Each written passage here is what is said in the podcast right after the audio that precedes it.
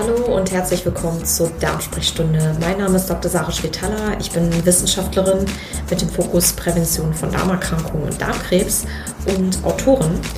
Und ich möchte heute ein anderes Thema besprechen als das, was wir vielleicht sonst im Podcast machen. Es geht heute darum, ein bisschen Awareness äh, zu erregen, ein bisschen Aufmerksamkeit zu erregen für ein unterschätztes Gesundheitsproblem, nämlich psychische Gesundheit. Psychische Gesundheit hängt sehr eng zusammen mit Darmerkrankungen und äh, Verdauungsstörungen. Insofern ist psychische und mentale Gesundheit natürlich genauso wichtig wie den äh, Fokus auf Darmgesundheit zu legen. Es hängt sehr, ist beides sehr eng miteinander zusammen. Aus dem Grund habe ich heute ein altes Interview nochmal ausgegraben, was ich ähm, ganz am Anfang meiner Podcast-Zeit äh, vor ja, ungefähr zwei Jahren oder etwas über zwei Jahren mit einer Kollegin geführt habe, mit Dr. Beatrice Borchardt aus der Schweiz. Sie ist Ärztin und Psychotherapeutin und sie erzählt uns ein bisschen mehr zu den Hintergründen von Depressionen, von Burnout und äh, auch Angststörungen und gibt uns natürlich auch ein paar wichtige Tipps, was man da machen kann, sowohl zur Prävention als auch, wenn man das äh, bei sich selbst feststellt. Also es geht um wertvolle Tipps zur Selbstfürsorge in äh, Deutschland beziehungsweise weltweit ist, sind psychische Probleme ein, und mentale Gesundheit ähm, ein großes Problem. Jeder fünfte Mensch in Industrieländern und weltweit leidet derzeit an einer psychischen Störung.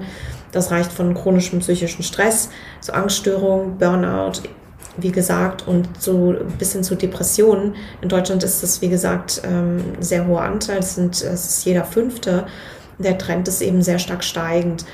Psychische Störungen oder auch psychische Erkrankungen sogar werden häufig viel zu spät erkannt oder behandelt und, und behandelt und sie finden außerdem kaum Aufmerksamkeit, weder bei den Betroffenen selber noch in der medizinischen Versorgung ausreichend. Eine aktuelle Studie zeigt zum Beispiel, dass nur jeder Fünfte mit dauerhaften psychischen Problemen überhaupt Hilfe sucht. Es ist also ein dramatisch unterschätztes Gesundheitsproblem in der Bevölkerung und da gilt es einfach, mehr hinzuschauen. Auch natürlich muss da jeder bei sich selbst anfangen, um das erstmal überhaupt zu erkennen. Dazu kommt, dass Betroffene oft auch andere Symptomatiken, also Komorbiditäten entwickeln oder zumindest zeigen. Ein großer Anteil von Menschen mit Depressionen leidet zum Beispiel häufig an funktionalen Verdauungsstörungen, also ein Fall für die Darm-Hirn-Verbindung. Umgekehrt treten Depressionen und chronischer Stress in fast 40 Prozent bei Menschen mit funktionalen Verdauungsstörungen wie Reizdarmsyndrom oder Dyspepsie und auch bei Menschen mit chronisch entzündlichen Darmerkrankungen auf. Es hat sich gezeigt, dass wiederum Stress natürlich dann auch diese Darmkrankheiten oder Darmprobleme verkomplizieren kann, die Symptome ähm, verschlimmert und entzündliche Schübe fördern kann. Insofern kann ich nur empfehlen, die Episode sich anzuhören und ähm, ja, entsprechende Maßnahmen für sich zu ergreifen. Und damit gehen wir jetzt dann auch schon gleich rein in die Episode. Aber kurz noch ein kleiner Hinweis für die Leute, die verpasst haben, meine Live-Lesung zu meinem Buch, was kürzlich erschienen ist, ähm, sich anzuschauen oder auch live dabei zu sein. Da verlinke ich auf jeden Fall den, ähm, ähm, die Videoepisode hier nochmal dazu. Und äh, wer das noch nicht gekauft hat, das Buch, das Mikrobiom Komplott, es geht um Risikofaktoren in unserer heutigen Ernährung und warum werden wir heute alle chronisch krank. Und ähm, ja, den Link dazu packe ich auch hier in die Show Notes, sodass ihr euch das anschauen könnt. Und damit geht's jetzt los. Liebe Maxi, ich freue mich so sehr, dass du heute als Expertin für Burnout und Depression in meinem Podcast bist. Wir reden heute genau über dieses Thema, nämlich wie Depression und Burnout als Ursache oder zumindest ähm, ja, in Verbindung stehen können mit, ja, mit Stress, aber eben natürlich auch mit Darmproblemen, mit chronischen Darmproblemen, mit Reizdarm und wie das eigentlich alles miteinander zusammenhängt. Und dass man eben häufig sieht, dass ähm, gerade eben so psychische ähm, Probleme oder ähm, Stresssymptome einfach ganz stark im Zusammenhang stehen mit anderen körperlichen Symptomen und vorwiegend Darmproblemen.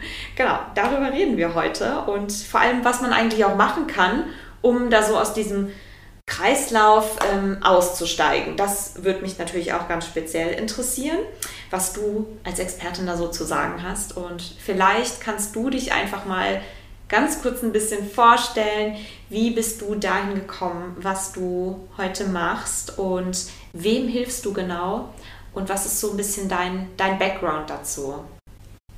Ja, vielen herzlichen Dank für die Einladung, liebe Sarah. Und ähm, klar kann ich gerne auch was zu mir erzählen. Ich bin Ärztin für Psychiatrie und Psychotherapie. Ähm, ich erkläre es immer den Leuten so, ich habe Medizin studiert, bin aber eigentlich wie ein Psychologe, kann auch Medikamente verschreiben und krank schreiben.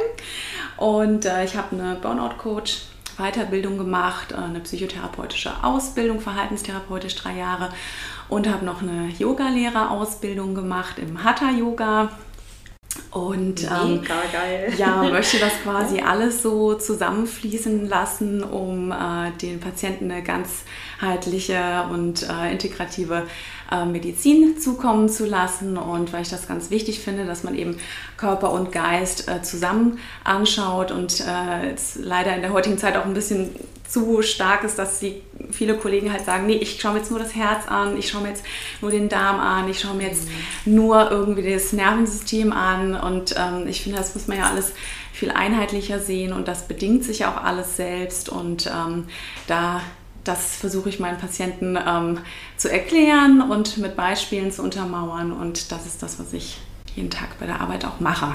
Das ist ja echt super spannend. Also ich finde das richtig so wichtig, dass du das sagst, ähm, weil ich finde, das ist so, glaube ich, so ein bisschen das Symptom oder ja, das Symptom kann man schon sagen, ne? unserer Zeit heute. Es wird irgendwie alles komplexer und vielleicht versteht man auch einfach die Zusammenhänge noch nicht ganz oder zumindest ist ein mhm. komplexer Zusammenhang. Ich sehe das ja selber eben halt auch ähm, bei meinen Klienten, bei mir selber natürlich auch und im Prinzip beobachtet man das ja auch bei allen Leuten in seinem Umfeld ähm, das alles einfach miteinander zusammenhängt, dass bestimmte Symptome ein Ausdruck von ähm, ja, entweder von irgendetwas Psychischem ist oder dass ein, ein psychisches Symptom oder Syndrom eigentlich teilweise auch körperliche Beschwerden zur Ursache, als Ursache haben kann. Ne? Also es ist irgendwie alles so miteinander verwoben, kann man sagen. Und mhm. ähm, ich glaube, jeder hat da auch so seine individuelle Schwachstelle, wo ja, sich das, das dann so. einfach dann auch am Ende dann ausprägt, ne? so die Achillesferse. Mhm. Ähm, genau. Genau, ja, wenn wir uns so Depressionen angucken, ähm, also ich glaube, die WHO hat das mal gesagt, ne, dass 2020, also im Jahr 2020, äh, Depression eigentlich hinter Herz-Kreislauf-Erkrankungen die zweithäufigste Ursache sein wird für, ähm, ja, für Krankschreibungen oder für langfristigen Krankheitsausfall bei der Arbeit. Also Depressionen und psychische Erkrankungen im Grunde so als ja, auf dem aufsteigenden Ast bis hin zur Nummer 1 wahrscheinlich irgendwann 2025 oder so, äh, weltweit. Was würdest du denn sagen, ähm, wie kommt es denn dazu? Also wieso haben wir immer mehr ähm, mit so depressiven äh, oder Depressionen zu kämpfen und depressiven Verstimmungen? Mhm. Also das ist natürlich ein komplexes Krankheitsbild ähm, und man versucht es so zu definieren, dass man sagt, ähm, eine Traurigkeit, eine Antriebslosigkeit, Energie und äh, Kraftmangel und auch äh, Freudlosigkeit, dass man sich nicht mehr freuen kann, dass man Interesse an anderen Sachen verloren hat. Das sind quasi so die äh, Kriterien, die erfüllt sein müssen, länger als zwei Wochen, dass man sagt, man kann von einer depressiven Episode sprechen. Dann gibt es nochmal die Graduierung in leicht, mittel, schwer. Und das hat natürlich ganz viele verschiedene Faktoren. Also ähm, einmal ist es so, ähm, wir leben in einer super hektischen Welt. Ähm, äh, alle sind irgendwie äh, gestresst. Also ähm, wenn man jetzt quasi überhaupt gar nicht gestresst ist, dann ist das ja quasi schon ein Sonderfall. Ne? Mhm. Und ähm, es ist auch so, dass äh, wir ein hohes Arbeitspensum haben. Ähm, wir sind ständig erreichbar. Äh, das Telefon pieps, klingelt oder blinkt. Und äh, man hat quasi ganz viele Reize, die man äh, quasi pro Minute verarbeiten kann. Das ist natürlich ganz anders wie noch vor ein paar hundert Jahren. Ähm, dann liegt es auch daran, dass äh, wir eine Leistungsgesellschaft sind, äh, dass wir immer alle quasi das Beste wollen und gewinnen und so weiter. Das ist natürlich auch dann ein hoher Druck, den man sich selber macht. Ähm, dann äh, hat es auch noch was damit zu tun, einfach wie wir ähm, uns bewegen und auch ernähren. Ähm, also ähm, Sitzen ist das neue Rauchen, sage ich dazu. Ne? Mhm. Äh, wir haben sehr wenig Bewegung aktuell bei uns im Alltag. Das äh, wirkt äh, leider auch nicht förderlich äh, für die psychische Gesundheit. Und eben auch, ähm, je nachdem, wie wir uns ernähren, ist das auch so, dass eben ähm, Vitaminmangelerscheinungen auftreten können, die, ähm, wenn die nicht behandelt werden, dann auch zu so einer depressiven Episode sehr stark beitragen können. Mhm. Also wir haben also im Grunde hier ganz ich sag mal so drei große Faktoren, die da so mit reinspielen. Also einmal dieses hektische, äh, hektische, ja, hektische Umwelt und verbunden natürlich mit, ja, mit der immer mehr Technik und Social Media und so weiter und so fort, was quasi ähm, ja von uns, sage ich jetzt mal, geistig oder von unserer Aufmerksamkeit her extrem viel Energie wegnimmt oder frisst, ne? Oder ähm, ja, wie soll man sagen, den Fokus eigentlich so ein bisschen ähm, von uns selbst weglenkt. Ähm, dann halt Thema Bewegung. Wir, wir arbeiten halt irgendwie immer mehr, denke ich, oder insgesamt sind wir irgendwie fauler geworden, mhm. haben einfach, ähm, ja, bewegen uns nicht mehr so viel. Ja, und das Thema Ernährung natürlich. Ernährung, da gehen wir auf jeden Fall gleich auch nochmal ein bisschen genauer dann ähm, drauf ein. Ähm, wie häufig beobachtest du denn, dass ähm, Depressionen tatsächlich ähm, also gibt es, du hast eben von Graden von Depressionen gesprochen. Gibt es da irgendwie, ähm, ab wann würde man denn sagen, also nicht nur in, ab zwei Wochen hat man jetzt eine, eine depressive Episode, ab, ab, ab wann würde man wirklich sagen, man hat eine, ja, eine wirkliche Depression? Also ab wo setzt das quasi ein oder ab, ab, wo, ab wann müsste man sich selbst Gedanken machen, dass man irgendwie Hilfe in Anspruch nehmen sollte? Mhm. Ähm, also es ist so, wenn die Kriterien, die ich vorhin aufgezählt habe, erfüllt sind und dann zum Beispiel noch Konzentrationsschwierigkeiten dazukommen, ähm, Schlafstörungen, auch der Klassiker, worüber wir, glaube ich, noch eine eigene Podcast-Folge drehen könnten. Oh ja. ähm, dann auch äh, Selbstwertproblematik, wenn ich äh, mich nicht mehr an irgendwas freuen kann oder wenn ich wirklich mir auch denke, hey, hat mein Leben noch so einen Sinn? Ja, also es gibt wirklich Leute, die dann so verzweifelt sind, so viel einfach nur noch negativ sehen, dass sie dann wirklich auch Suizidgedanken entwickeln und dann, also das ist quasi so Last Call, ja, da müsste man mhm. sich eigentlich schon viel früher Gedanken machen und dann mal sagen, okay, ich verändere mich. Manchmal ist auch das Umfeld, das einem dann sagt, ja, du lächelst gar nicht mehr, ähm, wollen wir nicht mal zusammen eine Runde spazieren gehen oder arbeite doch nicht so viel. Ähm, also man sollte äh, da bestenfalls wirklich regelmäßig sich auch selber überprüfen, hey, wie geht es mir denn eigentlich? Ja, auch so Stichpunkt Achtsamkeit, wirklich zu schauen, ähm, wie fühle ich mich gerade? Ähm, macht äh, mein Job mir Spaß? Kann ich meine Hobbys machen? Sehe ich meine Freunde, meine Verwandten regelmäßig? Habe ich denn so happy, happy Times quasi in meinem Leben? Oder kann ich das gar nicht irgendwie alles unter einen Hut bekommen? Fühle ich mich ständig überfordert? Ähm, das sind wirklich dann ähm, große Warn, Warnzeichen, äh, wo man sich dann wirklich auch Hilfe holen sollte. Mhm. Aber da nochmal einzuhaken, also ich merke das halt an mir selber, wenn ich so eine super stressige Phase habe, ähm, dass ich dann in so einem Tunnel drin bin und ich merke das dann zum Beispiel selber gar nicht. Also klar sagen mir dann mhm. Leute, arbeite doch nicht so viel, mach doch jetzt mal Feierabend. Ja, und dann denkst du dir halt selber, ich sag mal, als Betroffener, ja, ganz genau. Äh, du, hast, du hast genau Ahnung, wovon, wovon, ja, genau, wovon, wovon du redest. Ähm, wie erkennt, also man selbst muss natürlich überhaupt erstmal die Maßnahmen einleiten, damit es einem irgendwie besser geht oder man muss mhm. es selber ja auch erstmal erkennen. Ähm, was würdest du denn sagen, äh, wie kommt man denn dahin? Also wie kommt man überhaupt welche Präventionsmaßnahmen kann man denn da ansteuern oder wie erkennt man das dann für sich selbst frühzeitig? Mhm. Also was ich äh, meinen Patienten regelmäßig empfehle, ist erstmal ähm, eine Gong-App. Die gibt es ah. gratis von verschiedenen okay. ähm, Herstellern ja. und ähm, da sage ich, okay, ladet die euch einfach runter, stellt sie auf alle zwei bis drei Stunden ein und dann ist es quasi wie so ein äußerer äh, Input, der dann sagt, hey, ähm, es ist Gong, okay, wie geht's mir? Ähm, habe ich Hunger? Habe ich Durst? Bin ich müde? Bin ich gestresst? Was würde mir jetzt helfen? Mhm. Ähm, kann ich eine Runde um Block gehen? Kann ich vielleicht irgendwie äh, drei Minuten eine Atemübung machen, um um mal wirklich so tief in den Bauch reinzuatmen und versuchen, das Gedankenkarussell irgendwie anzuhalten und aus dieser Ich muss jetzt das und ich kann jetzt nicht, weil Schleife rauszukommen ähm, das ist ähm, ein guter Tipp für äh, Leute, die das nicht von sich aus selber ähm, so, so gut hinbekommen, weil das ist, das wird einem auch nicht beigebracht. Ne? Es wird ja, äh, man wird ja dann gleich irgendwie als faul oder egoistisch äh, quasi angeschaut, wenn man dann mal wirklich sich selber um sich kümmert. Ne? Wenn man sagt, oh, jetzt, oh, ich fühle mich jetzt ein bisschen gestresst, ich muss jetzt mal eine Runde um den Block laufen, denken die anderen, ja, also was ist mit dir los? Ja? Und ähm, das das muss man dann erst noch ein bisschen nochmal so etablieren, dass man dann wirklich auch für sich sagt, hey, nee, für mich ist das wichtig, ja.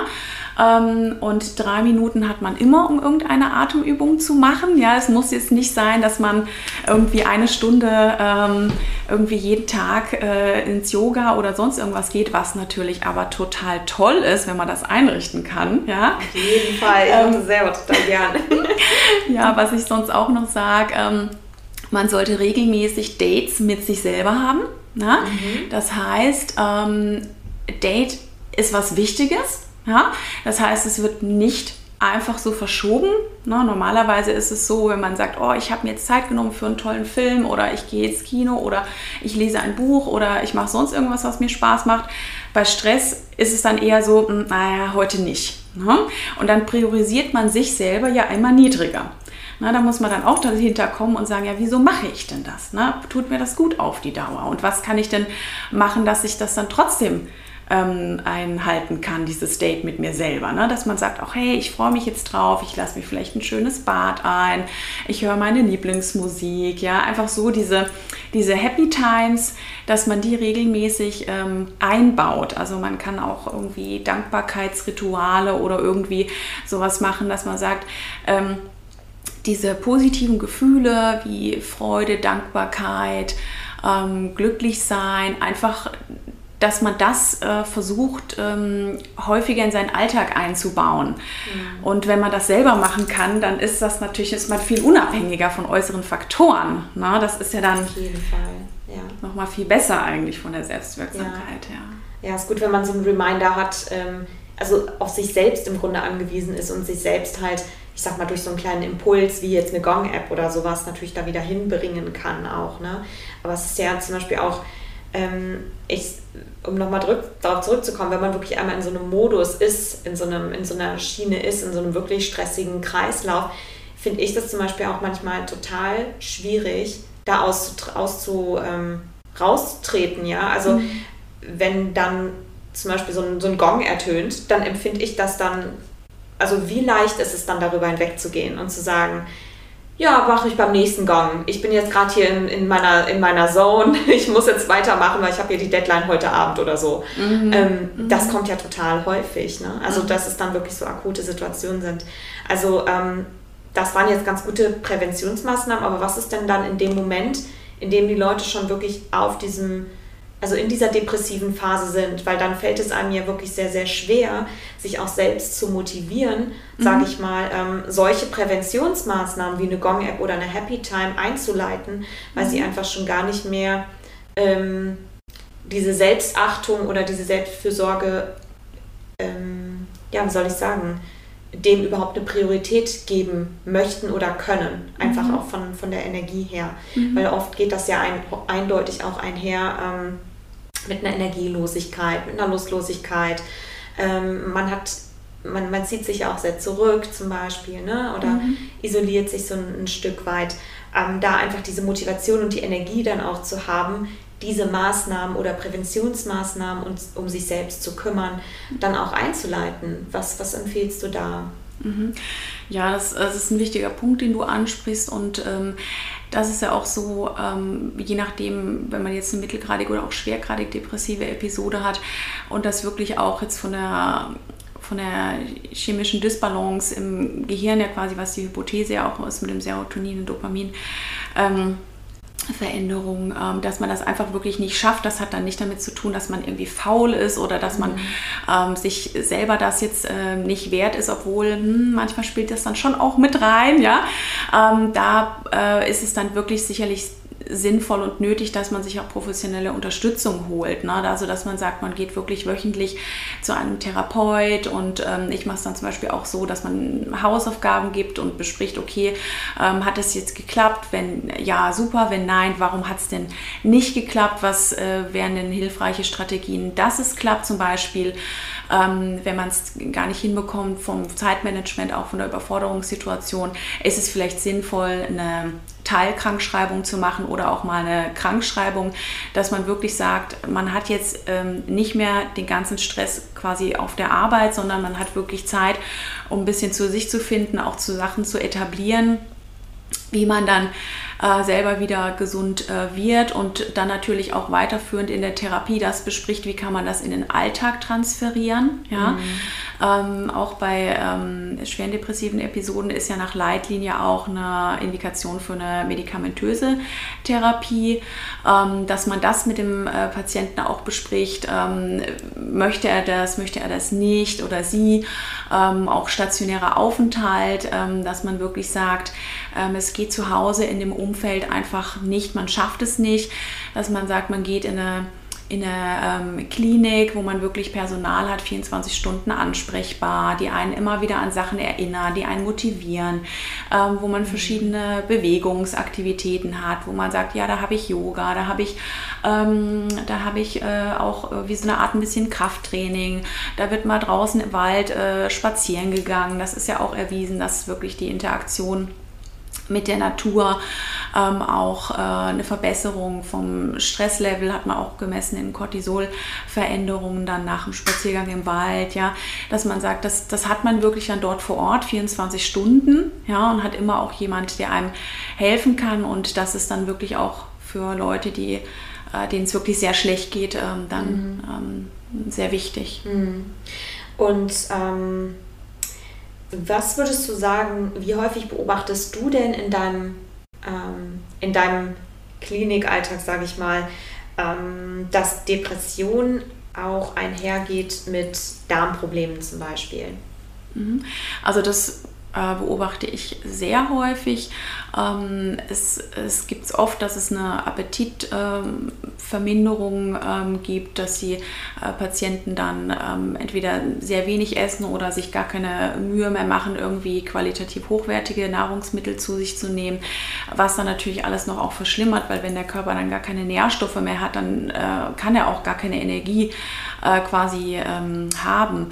Und ähm, was auch noch häufig vorkommt, ist eine ähm, Obstipationsneigung, also Verstopfung, weil der Körper ähm, ja wirklich in diesem Stressmodus ist, auch mit ähm, bei chronischem ähm, Stress ja auch erhöhten Cortisolausschüttung. Und ähm, da hattest du ja auch schon in anderen Folgen das genau wirklich beschrieben, weil das dann auf die Darmbakterien wirkt und dass man dann wirklich auch sagt, was ist denn jetzt wichtig in dieser Stresssituation für den Körper. Ja? Für, den Körper ist im Stress nicht wichtig, dass er gut äh, verdauen kann. Dann muss er lieber die ganze Energie äh, bei sich behalten, um äh, quasi zu kämpfen, zu flüchten oder ähm, sich irgendwie äh, totzustellen. Und äh, das ähm, ist dann was, ähm, was oft vorkommt, wirklich, dass sie, dass die Leute dann ähm, auch Verstopfung haben. Oder auch quasi das Umgekehrte, wenn man dann so sehr hippelig ist, innere Unruhe, ähm, dass man dann auch ähm, Durchfall hat oder auch beides gemischt. Mhm. Also du siehst es schon häufig, dass gerade so bei, bei Depressionen wirklich auch Darmprobleme dann auftreten. Mhm. Ja. ja. Ähm, Du hattest eben von Nährstoffmangel auch gesprochen. Mhm. Das ist auch das, woran oder womit ich quasi auch als allererstes äh, einsteige, im Grunde auch in meinen Coachings, ähm, dass die Leute erstmal ihren Nährstoff, ja, ich sag mal, ihren Nährstofflevel messen sollten. Also wirklich erstmal einen großen äh, Check-up machen ähm, um zu gucken, sind überhaupt alle nötigen Bausteine da, um mhm. überhaupt eine Regeneration einzuleiten für den Darm oder um überhaupt die Symptome loszuwerden. Ähm, das ist halt so, so das, das, ähm, das Wichtigste. Was würdest du denn, ähm, was empfiehlst du denn von der Ernährung her? Ähm, also wir können da gleich nochmal ein bisschen drauf eingehen. Für eine, eine Ernährung oder gegen Depression sozusagen. Mhm. Man hat ja diverse Studien da gemacht, was quasi eine Antidepressionsernährung ist oder antidepressive Ernährung. Genau, es gibt ja, ja paar Untersuchungen. Aber was, was empfiehlst du denn da? Was ist da hilfreich für deine Patienten? Also ich empfehle eine ausgewogene pflanzlich basierte Ernährung mit ähm, viel Vitamin, frisch sollte das sein, ähm, sollte auch Antioxidantien enthalten und ähm, ja, halt eben wenig Zusatzstoffe, wenig äh, Konservierungsstoffe, wenig auch äh, Farbstoffe, wo man auch ja weiß, dass die auch äh, stimmungsverändernd oder zum Beispiel teilweise bei Kindern auch ADHS-fördernd wirken können.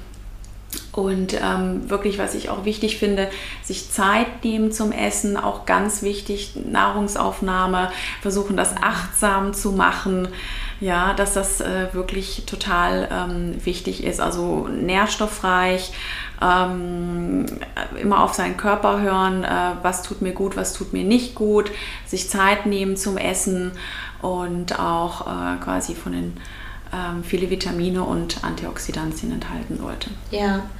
Ähm, welche Nährstoffe hast du denn, ähm, würdest du denn speziell empfehlen, worauf man achten sollte? So als allererstes, ähm, wenn ein Mangel auftritt, dass es da eine gewisse Korrelation gibt mit, ähm, mit Depression oder mit Stimmungsschwankungen. Also bei welchem Nährstoffmangel sozusagen tritt das zuerst ein? Mhm. Hast du da irgendwie eine Beobachtung gemacht? Ja, ähm, klar. Also es gibt ja verschiedene Nährstoffe, die der Körper ähm, ganz dringend braucht.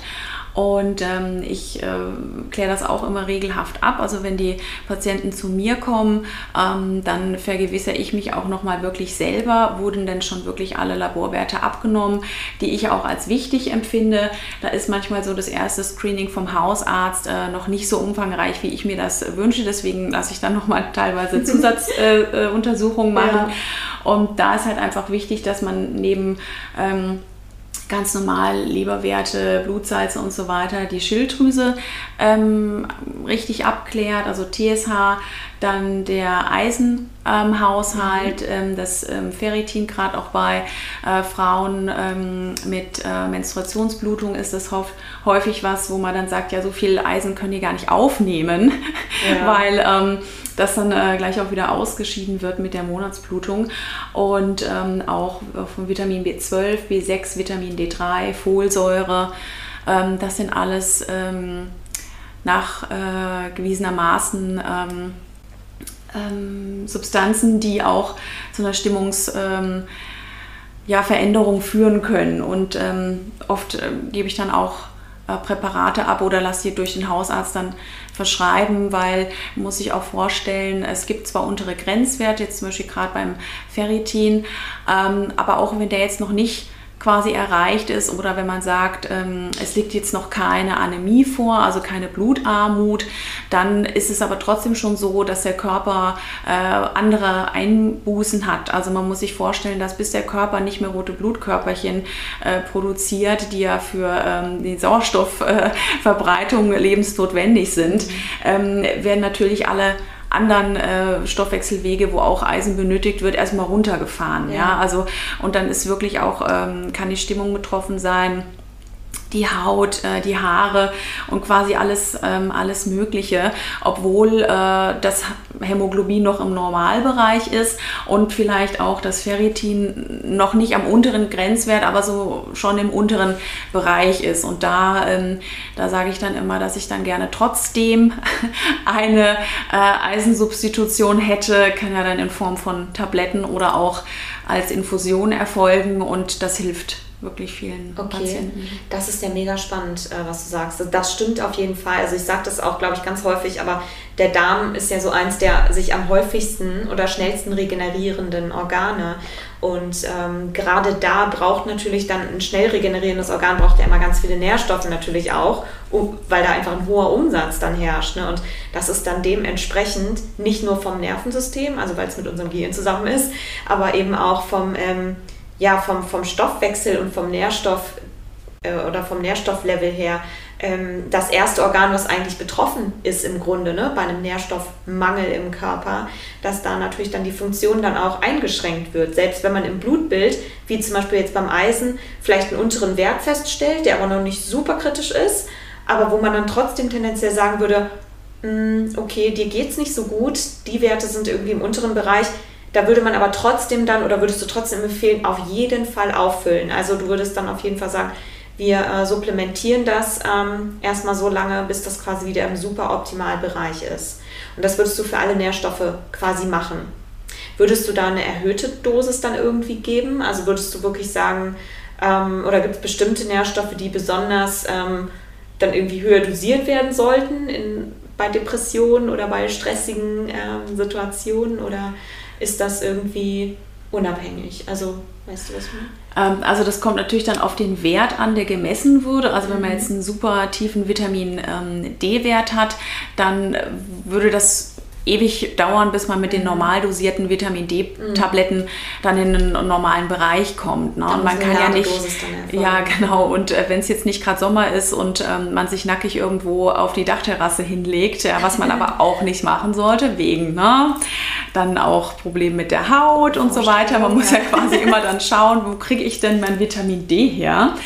Ähm, also wenn der Wert tief ist, ähm, dann würde ich eine erhöhte Vitamin D-Dosierung empfehlen. Das äh, würde ich dann aber immer mit dem Hausarzt nochmal auch direkt dann rücksprechen, welche Präparate gibt es. Also ich, ich wohne und arbeite jetzt ja aktuell in der Schweiz, da sind die Präparate eben unterschiedlich wie hier in Deutschland. Mhm. Ähm, aber einfach, dass, dass man sich da informiert und ähm, dass man das auf jeden Fall auffüllt. Ja, ja, ja, sehr cool. Also Nährstoffmangel auf jeden Fall so eins der ersten Sachen, die man abklären sollte, wenn man irgendwie merkt, dass man eine depressive Episode hat ähm, oder vielleicht sogar auch eine Depression hat, quasi so als allererste Maßnahme im Grunde. Dann hatten wir ähm, auf jeden Fall Selbstfürsorgemaßnahmen einleiten ne? Mhm. und beziehungsweise so im Alltag so kleine Oasen einbauen oder so kleine Reminder, die einen daran erinnern, ähm, ja, einfach mal so einen kleinen Check-up mit sich selber zu machen, ne? um einfach mehr Achtsamkeit für sich zu entwickeln. Ähm, sehr, sehr gut auf jeden Fall. Ähm, und dann gehen wir nochmal vielleicht ein bisschen in das Thema Ernährung rein.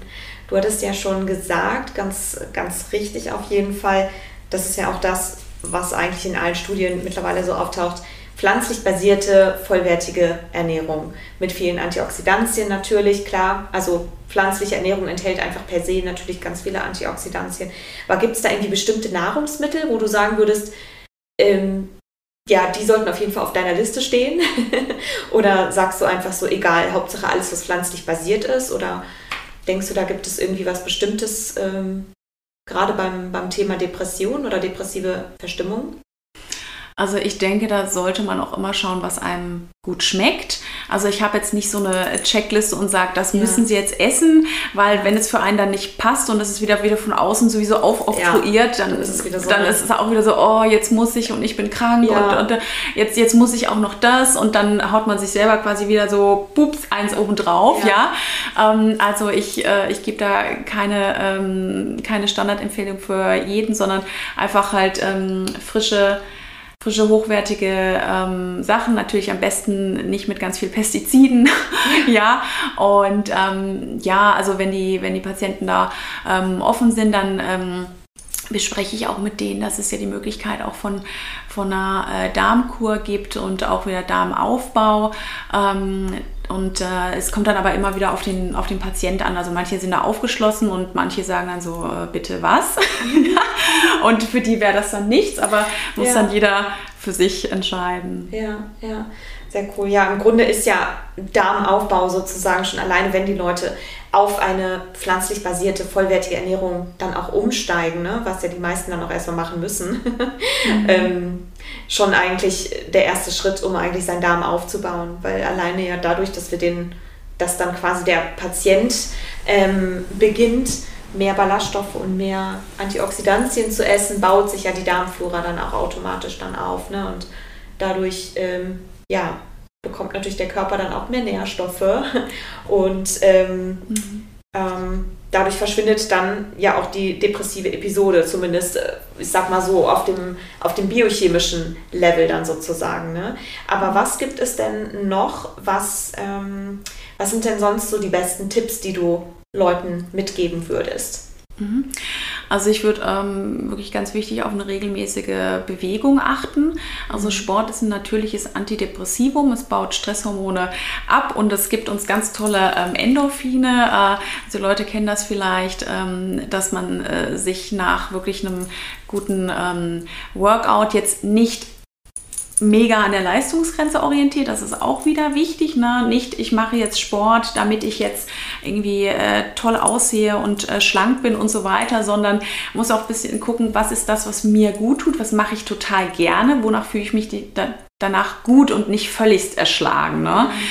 Und ähm, was ich zum Beispiel auch dann den Patienten empfehle, ist, ähm, ähm, Yoga. Da gibt es auch gute Übungen, gerade wenn man äh, sich dreht um die eigene Körperachse. Ja, zum Beispiel diesen Drehsitz, dass man dann sich vorstellt, man tut wirklich auch die, äh, die Darmbewegungen ähm, damit aktivieren, ja, wenn man ähm, einfach von, von außen aber wie so ein, so ein Input gibt. Ja. Ähm, es gibt auch die Möglichkeit, eine, eine Darmmassage selber zu machen, also dass man quasi unten rechts ähm, anfängt in kreisenden Bewegungen, dann nach oben Richtung Magen und dann an den Rippenbogen entlang auf die linke untere Seite dann und einfach versucht, den Darm so von außen nochmal so einen Impuls zu geben, dass er nicht nur von innen mit den Ballaststoffen gute Ernährung, sondern auch von außen. Und äh, wichtig viel trinken, ja, also ähm, wenn, äh, wenn man zu wenig trinkt, äh, dann möchte der, äh, der Darm wirklich so alles rausziehen, was irgendwie noch in der Nahrung drin ist, weil er vom Flüssigkeitshaushalt natürlich viel zu, viel zu wenig äh, hat. Ja. Und äh, dann braucht man sich auch nicht wundern. Ne? Also wirklich äh, wichtig, gut, ähm, gut trinken auch. Und ähm, was auch noch total wichtig ist, ist guter Schlaf.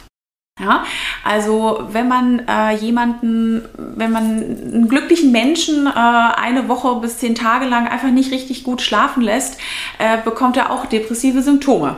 Ja, weil ja. der Körper, der kann sich einfach nicht mehr regenerieren, ja, ähm, hat keine Zeit mehr abzuschalten, äh, nicht mehr die ganzen Stoffwechselvorgänge, Immunvorgänge, Zellerneuerung zu machen. Ähm, man wird schneller reizüberflutet, äh, man wird dünnhäutiger, viel leichter auch gestresst und ähm, wirklich, dass man schaut, dass man einen erholsamen Schlaf hinbekommt. Also da gibt es dann schon auch noch ähm, Checklisten, ähm, falls es jetzt auch noch interessant wäre, wo man darauf achten sollte. Ja, total. Was würdest du da empfehlen? So bei gesundem Schlaf? Also ja, also ähm, es ist wichtig, dass man versucht, eine einigermaßen regelmäßige zu Bett Zeit und Aufstehzeit zu finden. Ja, man hat äh, auch äh, Studien herausgefunden, dass Schichtarbeit oder äh, häufiges äh, Langstreckenflüge mit äh, Jetlag da auch dazu beitragen kann, dass man sich leichter irritiert äh, fühlt und anfälliger ist eben für so Stimmungsschwankungen und depressive Episoden. Ähm, dann wichtig, versuchen so graduell abzuschalten nach der Arbeit. Also es gibt viele Leute, die denken, naja, also ich habe jetzt irgendwie äh, bis vor einer halben Stunde am PC gesessen und äh, ja, Projekt jetzt irgendwie mega vorangetrieben und naja, jetzt kann ich nicht schlafen. Und dann denke ich mir, ja, also man fährt ja auch nicht von der Autobahn runter direkt den Parkplatz. Also es geht ja auch nicht. Man muss ja erst mal vom sechsten Gang, fünften Gang, vierten Gang, dritten, zweiten Eis und so. Und da muss man wirklich auch seinem Körper die Chance geben und auch die Zeit geben, mal runterzufahren. Ja, also wirklich dann sagen, gibt es irgendwas, was mich entspannt abends, warme Milch, irgendein Schlafritual, eine schöne Musik hören, ein Bad nehmen. Mhm. Einfach so, dass man für sich selber sagt, okay, es ist jetzt irgendwie äh, Beddy-Time bald, ja, und auch versuchen, nicht so die super grelle Beleuchtung anzulassen, weil ähm, das ist ja auch wieder, äh, was unserem Gehirn signalisiert, hey, es ist nicht Schlafenszeit, na, du musst jetzt hier äh, noch wach sein, weil Licht ist an. Und dass man da vielleicht versucht, ein bisschen das zu dimmen und äh, so langsam auch in den ähm, Schlafmodus zu finden. Und ähm, was ich auch noch oft empfehle, sind so ähm, Einschlafmeditationen, ähm, was man im Internet ähm, finden kann. Es muss eine angenehme Stimme haben. Man äh, sollte, ähm, man sollte auch die, die Story gut finden. Also nicht, dass ich jetzt, mhm. äh, wie in dem anderen Podcast schon mal angesprochen, auf einer einsamen Insel quasi dann bin und ich mir denke, oh mein Gott, jetzt bin ich ganz allein. Ja, das soll nicht genau. sein. Also es sollte wirklich was sein, wo man sich denkt, wow, ja, ich liege jetzt auf einer Blumenwiese und da sind irgendwie Vögel und es riecht mega gut und ah, ich bin jetzt irgendwie mehr so entspannt. Wohlfühlumgebung halt. Genau, ne? genau. Visualisierung, in der man einfach ja, sich mega, mega gut fühlt. Ja. Genau, genau. Das kann man und übrigens auch bei Durchschlafstörungen machen, wenn man mitten in der Nacht aufwacht. Es gibt auch Leute, die können gut einschlafen, die wachen in der Nacht auf. Ja, kann man sich auch sowas, kann man sich auch sowas, sowas anhören und dann wirklich wieder auch selber auch selber vielleicht sich, sich sagen, hey, es ist, es ist alles okay, ähm, ich habe die Sachen im Griff. Ähm, Wenn es irgendwie Gedankenschleifen gibt, äh, wo man das Gefühl hat, oh, das vergesse ich sonst, ja, ähm, kann man sich das auch ähm, auf einem kleinen Zettel ähm, neben das Bett vielleicht das aufschreiben, ne, dass der weil diese Gedankenschleifen sind auch manchmal so, dass der Körper einen erinnern möchte an irgendwas, was man nicht vergessen soll, aber das bringt natürlich nachts um drei nichts. Ja? Und wenn man dann äh, dem Geist quasi signalisiert, hey, ich, es geht nicht vergessen, ich habe es aufgeschrieben, ich schaue es mir morgen an, dann ist das Unterbewusstsein auch äh, viel entspannter dadurch. Mhm. Ja. Ja, das habe ich auch letztens gemerkt. Ich habe das die letzten Wochen ganz häufig gehabt, dass ich auch nachts immer irgendwie zwischen drei und vier wach war. Auf einmal. Ähm, klar, manchmal sind mir auch irgendwelche Sachen dann eingefallen, aber prinzipiell war das wirklich so im ersten Moment, ich dachte, ich bin jetzt wach, aber fühle mich total gerädert. Aber seit ich das so, so mache, dass ich mir wirklich auch während des Tages oder auch immer zwischendurch, weil mir gerade wirklich sehr, sehr viele Sachen immer einfallen, ich notiere mir das sofort oder ich habe irgendwie, ich notiere mir das dann sofort quasi in, in meinem Handy oder in meinem ähm, ja, quasi digitalen Notizbuch, so bei Evernote.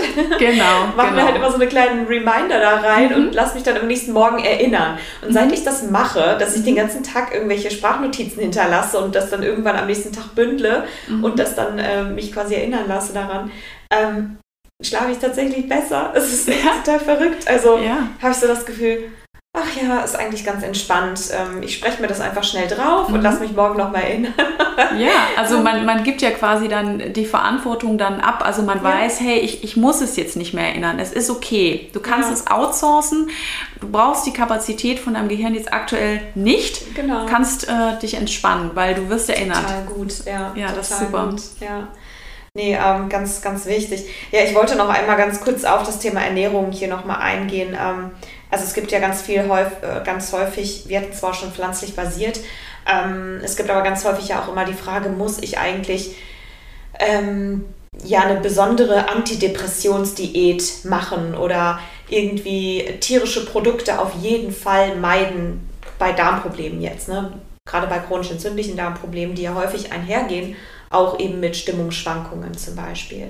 Ähm, das habe ich zwar auch schon ein paar Mal adressiert, aber das wollte ich hier einfach auch ganz gern nochmal aufgreifen. Vielleicht, ich weiß nicht, ob du da irgendwie eine Beobachtung zum Beispiel machst. Also aus Studien hat man ja mittlerweile gesehen, dass zum Beispiel ähm, gerade tierische Produkte wie vor allem Fleisch, aber eben auch Eier zum Beispiel ähm, sehr stark entzündungsfördernd wirken einfach ähm, aufgrund von Bakterien, Toxinen, die in den Produkten enthalten sind, die im Grunde die Darmwand schädigen und dann in unserem Körper wiederum Entzündungen verursachen und es dadurch dann, also wenn wir das gegessen haben, innerhalb von kurzer Zeit zu Entzündungen im Körper kommt, die dann quasi unsere Stimmung beeinträchtigen und dann halt chronisch gesehen zu Depressionen führen können tatsächlich.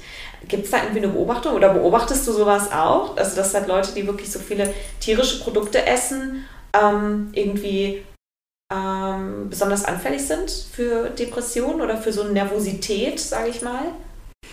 Also es ist so, ähm, dass ich in meiner Arbeit mir äh, noch mehr Zeit mit den Patienten wünschen würde, dass ja. ich wirklich das auch so mega umfangreich abklären kann. Ähm, ich äh, tue mich jetzt in meiner Arbeit ähm, auch auf Ernährung zwar fokussieren, aber äh, noch nicht so, dass ich jetzt quasi mit jedem ein Ernährungstagebuch mache. Ja. Ähm, aber ähm, ich würde es mir äh, total wünschen, wenn man vielleicht äh, auch wie in so einem Zentrum oder so, so ganz viele verschiedene ja. Disziplinen anstellt und dann macht jeder mit dem Patienten so einen Termin und schaut, okay, was ist denn jetzt im Sportbereich los, Bewegung, was ist denn jetzt im Ernährungsbereich los und ähm, was ist denn jetzt mit der Selbstfürsorge, mit der Achtsamkeit. Also es gibt ja. so viele Sachen, also hier kann ich gar nicht in eine Stunde reinpacken, auch oh, in der oh, Woche. Das, da, da wäre ich quasi ich. irgendwie ja. in drei Monaten, wäre ich dann gerade mal, mal so beim Status quo und äh, jetzt können wir anfangen mit äh, Behandlung. Ne? Ja. Und ähm, Deswegen äh, habe ich da ähm, nicht so jetzt extrem detailliert äh, das aufgenommen. Was ich aber schon feststelle, ist, dass ähm, wenn sich jemand äh, häufig mit Fastfood ernährt oder ja. so schnell, ähm, also kurzkettigen Kohlenhydraten mit viel Zucker, dass die ähm, eher häufiger auch ähm, wenn die das dann weglassen, dass es denen äh, schon wirklich gut hilft. Ja? Mhm. Ähm, was dann die Patienten aber auch äh, oft mir sagen ist, ja, aber irgendwie dann, dann fühle ich mich gar nicht so glücklich nach dem Essen. Ne? Und dann, dann denke ich mir so, äh, hallo? Dann ähm, ist es dann, doch nicht. Ja, nein, also die ja. sagen dann, wenn ich, wenn ich mich anders ernähre, wenn ich mich jetzt vollwertig gesund ernähre, ja. dann habe ich gar nicht so, so ein Glücklichkeitsgefühl danach. Und dann muss ich erstmal sagen, ja, okay, ähm, so. das, ist jetzt, das ist jetzt ein bisschen doof, das ist jetzt quasi so ein bisschen Nachteil von der gesunden Ernährung, aber ähm, das ist ja so, weil der ganze Zucker und das ganze Fett dann natürlich direkt so Belohnungssystem und danach, oh, zufrieden und äh, super, ne? Aber man muss sich mal überlegen, das ist ja gar nicht das Ziel von der Nahrungsaufnahme. Ne? Also wenn es dir nach dem Essen, wenn du dich schwer fühlst, ähm, aber irgendwie auch super glücklich, dann ist es leider wahrscheinlich nicht so das super beste Essen für dich, ja? Und da muss man dann auch sagen, ja, ähm, probier es doch trotzdem mal anders, weil ähm, mit diesen ganzen Zuckerflashs ist dann natürlich so, man fühlt sich dann auf einmal super gut, aber dann nach zwei, drei Stunden wieder äh, Blutzucker im Keller und dann äh, denkt man schon wieder oh, unruhig und äh, ich bin schlecht drauf und kennt ja jeder, du bist nicht du selbst, wenn du Hunger hast. Also dann ist dann vielleicht nicht richtig Hunger, aber der Blutzuckerspiegel ist im Keller ja. und äh, dann schiebt man sich vielleicht noch einen Snickers rein, dann geht der Kreislauf einfach gerade weiter. Deswegen ist es besser, wenn man wirklich ähm, äh, langkettige Kohlenhydrate isst, die den Blutzuckerspiegel ja. auch längerfristig ähm, genau in Balance halten. Auf jeden Fall, nee, ganz, ganz wichtigen Punkt, den du da ansprichst. Also genau darum geht es halt. Also insbesondere halt einmal so tierische, tierische Fette, tierische Eiweiße auch, aber insbesondere tierische Fette und ähm, genau, vor allem halt diese Weißmehlprodukte, ne, die halt einfach dafür sorgen, dass und, und Zuckerprodukte natürlich, klar. Also ich meine damit jetzt nicht Früchte, Leute, sondern ich meine damit ähm, sowas wie Snickers oder halt äh, einfache Zucker, ne? Haushaltszucker, also sehr viele, gesüß, viele Süßwaren einfach. Aber auch ne? Süßgetränke, ne? Und viele genau, Leute denken dann, oh ja, ich habe jetzt irgendwie, ja. trinke ganz Tag Fanta, ja, aber das ist, oder, ja. na, wir dürfen jetzt nicht die ganzen Marken hier äh, verschwärzen. Es gibt natürlich auch andere ganz viele nee. mit Zucker drin, ne? Das ist jetzt nicht nur, ich es dir gesagt habe, aber schaut doch einfach mal drauf, was ihr esst oder trinkt, ja. wie viel das überhaupt hat. Genau, Softdrinks halt. Ja, also genau. Softdrinks, irgendwelche Schokoriegel, irgendwelche anderen Energieriegel, Weißmehlprodukte und tierische Produkte, die einfach insgesamt dafür sorgen, dass man sich vielleicht im allerersten Moment, wenn man das irgendwie isst oder trinkt, so in der ersten Stunde fühlt man sich mega toll, aber dann kracht halt der Blutzuckerspiegel irgendwann ein und das wiederum verursacht halt im Körper ja auch eine Entzündungsreaktion, was dann die Stimmung beeinträchtigt. Man muss wieder Zucker nachschieben ständig und so kommt man dann irgendwann in diesen Kreislauf dann auch rein. Ne? Und das schädigt halt einfach das Gehirn und natürlich den Darm sowieso als allererstes. Genau, also ganz wichtig, auf die Ernährung achten und ähm, ja, möglichst vollwertig, pflanzlich basiert, Vollkorn und so weiter und so fort. Ja, mega wichtig, ganz, ganz tolle Sachen. Das war so ein richtiger Rundumschlag irgendwie über, über alles. Ich, ähm, da könnte man ja wirklich in jedes Thema einfach nochmal so eine extra Folge zu machen, so eine richtige Episode oder so eine richtige Serie draus machen. Thema Depression. Wir haben jetzt irgendwie Burnout noch gar nicht so richtig rausgefiltert. Vielleicht kannst du noch einmal ganz kurz was zum Thema Burnout sagen. Du bist ja auch Burnout-Coach. Ähm, Inwiefern hängt denn Burnout mit Depression zusammen? Mhm. Also ähm, es ist so, Burnout ist ähm, gar keine offiziell anerkannte Diagnose vom ICD-10. Macht quasi eine, meistens ist es eine Angstkomponente, die im Vordergrund steht, dass man sagt, es ist eine Angststörung mit dann ähm, äh, Burnout-Anteil ähm, oder eine Depression, äh, die dann ein, ähm, im Burnout ähm, aktuell sich befindet. Und das ist dann so, dass man dann sagt, ähm, die Leute sind auch ähm, sehr erschöpft, ähm, trauen sich aber irgendwie eigentlich noch total viel zu. Also die Depressiven, die sind so, oh nein, ich, ich kann gar nichts mhm. mehr und oh, bitte nicht schon mal irgendwie was Neues. Und äh, bei den Leuten mit ähm, Burnout, die sind dann teilweise wirklich noch so, die, die sagen, nee, ich, ich brauche immer noch mehr. Ich, ich sehe gar nicht, dass ich Konzentrationsstörungen habe. Nein, alles läuft eigentlich gut und gibt mir dann noch mehr Arbeit. Und die werden dann auch so äh, zynisch oder sarkastisch und ähm, und ähm, lassen sich äh, oft schwer ähm, erreichen, auch mit den, ähm, auch mit irgendwie Hinweisen oder so. Ja, also es ist ein bisschen mhm. auch von Persönlichkeitsstruktur, die da ja äh, drunter liegt. Ähm, wirklich so, ich habe jetzt eigentlich immer alles im Griff und so weiter. Und ähm, es ist eher auch eine arbeitsplatzbezogene ähm, äh, Symptomatik, also dass man sagt, es ist eine erhöhte Arbeitsbelastung. Ähm, aber es ist auch so, dass zum Beispiel jemand einen Burnout bekommen kann, der äh, nur 50 Prozent arbeitet, aber vielleicht noch zwei Kinder hat und irgendwie einen Angehörigen pflegen muss. Also ähm, das, ähm, das ist dann wirklich äh, auch schwierig. Und ähm, in, dem, in der Klinik, wo ich gearbeitet habe, wo es auch eine Spezialstation für ähm, Burnout gab, da war es so, dass man quasi am Anfang relativ viel tagesstrukturierende Elemente hatte am Tag bei den mhm. Burnout-Patienten und dann quasi wochenweise das immer reduziert hat. Ja, weil die würde überhaupt gar nicht klarkommen äh, mit so viel Freizeit, dann quasi wissen gar nicht, was mache ich denn jetzt eigentlich, wenn ich nicht arbeite. Oh mein Gott. Ja? Mhm. Und dann ist es quasi so, dass man schrittweise abbaut und dann äh, versucht, äh, ihnen auch die Gelegenheit zu geben, ähm, eigene Hobbys wieder zu entdecken, eigene Möglichkeiten rauszufinden, was, was tut mir denn eigentlich gut. Und bei den depressiven Patienten eher so ein bisschen umgekehrt, dass man sagt, äh, man hat wirklich ganz wenige Punkte am Tag, ähm, wo man sagt, ähm, das ist das, ähm, was jetzt heute doch gemacht werden sollte. Also zum Beispiel wirklich einmal nur sagen, einmal ähm, zum Beispiel ins Yoga gehen oder ähm, mhm. eine oder zwei Gruppen am Tag und äh, dann das so langsam steigert, weil die okay. sich eher dann eigentlich gar nichts zu trauen und mhm. äh, quasi, dass man dann so ein bisschen das anders ah, angeht. Spannend. Also wir haben im Grunde so ein gegenläufiges Ding. Beim Burnout muss man so ein bisschen bremsen und so ein bisschen mehr Struktur im Grunde geben im Hinblick auf ähm, ja, mehr Lebensgestaltung eigentlich, weniger Arbeit, mehr Lebensgestaltung und ähm, denjenigen so ein bisschen wieder auf so ein, auf so ein normal Null eigentlich runterfahren und bei, den Depress bei einer Depression eigentlich wirklich mehr so Aufbauarbeit leisten, ne? nach und nach steigern, natürlich auch Lebensgestaltung, aber einfach da so ein bisschen mehr in Richtung Selbstfürsorge ähm, gehen, dass man sich wieder mehr zutraut sozusagen. Ne? Mhm. Und das Ganze natürlich paaren dann mit einer guten ja, Ernährung, Bewegung und den Punkten, die wir gesagt haben. Also das können wir nochmal kurz zusammenfassen, eigentlich abschließend. Also erstmal, das haben wir jetzt noch gar nicht ähm, angesprochen tatsächlich, die Reizüberflutung. Aber ich glaube, das ist allen Leuten klar, dass es besser ist, ähm, ab einem bestimmten Punkt einfach das Handy mal wegzulegen, vielleicht sich bestimmte Zeiten einzuplanen, an denen man nur ans Handy äh, dran geht. Also habe ich auch mittlerweile für mich etabliert, dass ich sage, okay, ich mache irgendwie dreimal am Tag mache ich irgendwie WhatsApp auf und das reicht. So, und das ist eigentlich schon viel zu viel, merke ich. Ähm, ja, das ist wirklich ein super äh, Ding, was du jetzt ansprichst. Also wirklich schauen, welche Benachrichtigung brauche ich wirklich? Ja. Oder brauche ich sie vielleicht nicht? Reicht das vielleicht, wenn ich wirklich selber schaue, wann möchte ich denn eine Nachricht bekommen? Also genau. ich habe zum Beispiel bei meinem Handy, ja. ich habe alles quasi äh, alle Notifications so, also aus. alle Notifications aus. Ich habe hab mein auch. Handy seit Jahren auf lautlos. Mhm. Es ist so, dass das natürlich manche Leute auch nicht gut finden, weil die erreichen mich dann vielleicht nicht, aber dann ja. rufe ich zurück.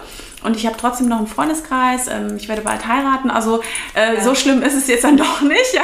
Also wirklich das rausfinden, was man, was man für sich, äh, für sich braucht. Und es ist, es ist manchmal oder es ist immer besser, wenn man selber die Kontrolle hat und sagt, hey, ich möchte jetzt Informationen bekommen, ja. als wenn man wirklich die ganze Zeit damit zu tun hat, irgendwie Informationen zu verarbeiten, die man vielleicht gar nicht braucht. Ja, total wichtig.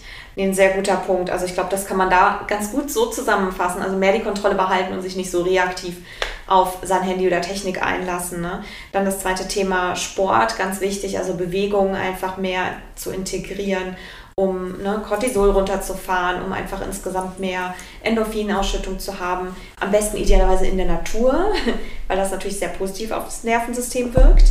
Ähm, und natürlich dementsprechend dann halt auch ähm, auf die Verdauung, ist ja klar.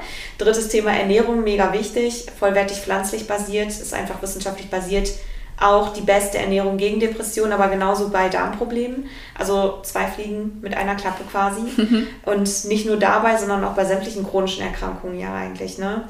Thema Nährstoffe, also geht ja eigentlich damit Hand in Hand. Nährstoffmangel erstmal abklären beim Arzt, ob das äh, alles in Ordnung ist. Und für einen gesunden Schlafrhythmus sorgen und da einfach gucken, dass da ähm, ja, ein, ein, gesundes Schlafverhältnis quasi herrscht. Ne?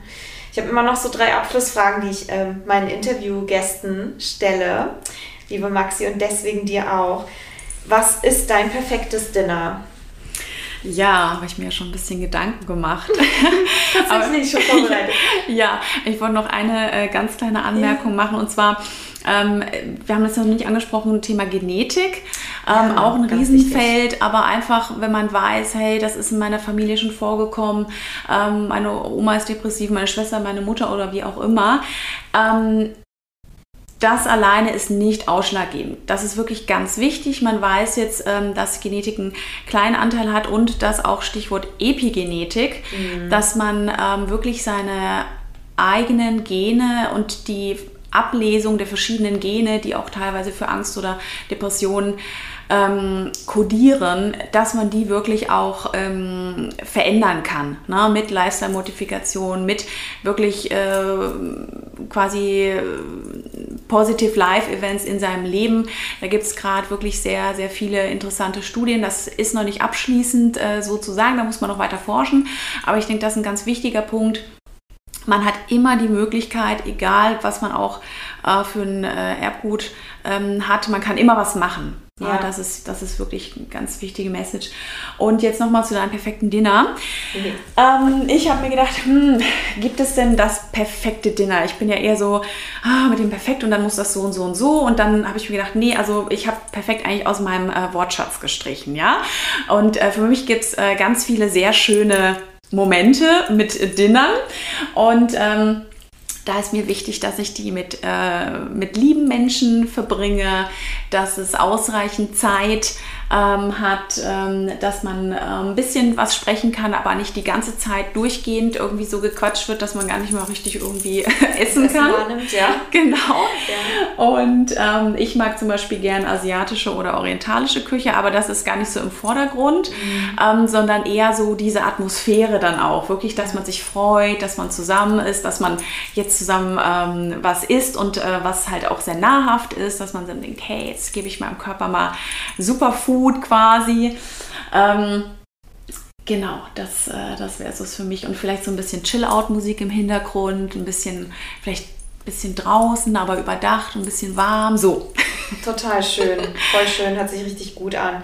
Ja, das ähm, stelle ich auch immer wieder fest. Also es ist eigentlich gar nicht so wichtig im Grunde, was du isst, sondern mehr das Setting, ne? Das ist es einfach. Genau, also genau. das ähm, ist super, super schön, was du gesagt hast. Zweite Frage. Du bist Gesundheitsminister und du hast auch den Rückhalt deiner Partei, eine Sache in deiner Amtszeit durchsetzen zu können, die für die Bevölkerung ähm, quasi einen Mehrwert bietet, also die Gesundheit bedeutend verbessern könnte für die Menschen. Was wäre das? Also ich fände das total super, wenn es ähm, mehr Präventionsprogramme geben würde, die von der Krankenkasse finanziert sind und nicht nur quasi, dass man die ähm, die Diagnose dann schon hat und dann wird es gezahlt quasi von der Krankenkasse, sondern wenn es wirklich ähm, quasi äh, Präventionskurse gäbe, wie ähm, wirklich, dass man alles mal kennenlernt über gesunde Ernährung, dass man alles mal kennenlernt über, was ist denn Achtsamkeit und wie kann das mir helfen, wie wichtig ist denn Bewegung, also einfach das, was wir jetzt hier besprochen haben, so äh, was man weiß, was zur Gesundheitserhaltung oder sagen wir mal zur Resilienzstärkung, also Resilienz, dass man quasi nicht erkrankt mhm. wird, dass das quasi mehr in den Vordergrund gerät und dass das wirklich auch von Krankenkassen finanziert wird, ähm, weil jetzt ist das äh, leider so, dass immer nur der Schaden finanziert wird und das ist ja eigentlich, ähm, ja, das finde ich, kann man auf ja. die Dauer eigentlich nicht so lassen. Und was ich auch noch ähm, wichtig finde, ist, ähm, ich fände es super, wenn es wie so eine Kampagne gäbe äh, gegen die Stigmatisierung von psychischen Erkrankungen, weil es wirklich sehr viele Leute gibt, die äh, sich dann wirklich ewig lang nicht trauen, ähm, irgendwie zum Psychiater oder zum Psychologen zu gehen oder die denken, Psychiater, oh mein Gott, nein, dann bin ich ja total verrückt, ja. Mhm. Und äh, wirklich, dass man da, dass man vielleicht in Kampagnen das ähm, das mehr unter die Leute bringt, dass, dass äh, psychische Erkrankungen wirklich sehr weit verbreitet sind, dass das nichts Schlimmes ist, dass man das behandeln kann, ja, ähm, und äh, dass da wirklich auch diese Schamkomponente einfach weniger wird, das würde ich mir sehr wünschen. Total gut, finde ich auch voll wichtig, auf jeden Fall. Vor allem haben wir das Ganze hier ja schon eingeleitet, auch mit 2020, ich meine, das soll nächstes Jahr sein, ne? war die Prognose schon vor wenigen Jahren, dass es quasi, also Depressionen und gerade so psychische Erkrankungen einfach im Grunde ja wirklich ganz, ganz krass auf dem aufsteigenden Ast sind und irgendwann mit zu den Hauptkrankheitsbildern äh, ja, Krankheitsbildern zählen werden, ist es eigentlich doch so wichtig, dass wir das mehr anerkennen. Ne? Also dass wir dem auch mehr ähm, Priorität geben, was die Vorbeugung angeht, die Prävention. Ne? Total, genau. total wichtig.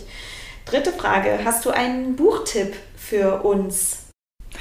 Ja, also ich finde, ich lese gerade das Buch von ähm, Dr. Eva Selhab, Your Health Destiny. Ja, das habe ich auch ähm, gelesen. Ja, das ist äh, ja. auf Englisch. Ich bin mir nicht sicher, ob es schon eine deutsche ähm, Verfassung gibt, aber das finde ich ganz schön, weil sie ist halt wirklich auch ähm, Medizinerin und ähm, hat quasi wissenschaftlich basiert, ähm, wie man sein ähm, Leben und auch sein, seine Gesundheit wieder selbst in die Hand nehmen kann und was man dafür machen kann. Das finde ich total super. Mhm. Ja, das ist ein gutes Buch. Das fand ich auch sehr, ähm, sehr hilfreich. Müsste ich mal gucken, wie die deutsche Variante ist, aber ich werde das auf jeden Fall in die Show Notes, also in die Beschreibung hier vom Podcast ähm, verlinken, sodass die Leute sich das dann anschauen können. Total Wunderbar. toll.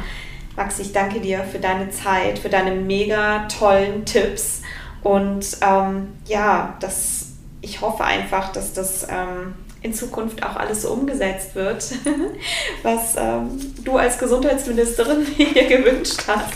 Weil ich glaube, das, das, ist einfach so, so wichtig. Das wissen einfach eigentlich, wissen das ja so viele. Ähm, ja, und ich hoffe natürlich, dass es ganz, ganz vielen Leuten, und ich denke es, dass es ganz, ganz vielen Leuten jetzt hier geholfen hat, was du alles für Tipps rausgehauen hast. Mega viel. Und ähm, ja, dass die Leute dann auch in die Umsetzung kommen. Ganz, ganz, ganz wichtig. Also vielen, vielen Dank dir. Ja, sehr gerne. Ich würde mir auch, äh, würde mich auch sehr freuen, ähm, wenn sehr viele Leute dann erst gar nicht depressiv werden würden oder wenn sie einfach ihre, ihre Gesundheit ähm, stärken können. Ich meine, dann hätte ich zwar weniger zu tun, aber es gibt immer noch so, so viel zu tun. Also wir haben jetzt gar nicht über irgendwie Traumafolgestörung oder so geredet, was dann, yes. aber es immer noch so viele, so viel Arbeit ähm, ja. für mich und meine Kollegen wäre. Also ich wäre wirklich sehr froh, wenn da viele Leute äh, profitieren können. Ja, ach, ich bin mir davon, ich bin mir da total sicher auf jeden Fall. Also vielen, vielen Dank. Gerne.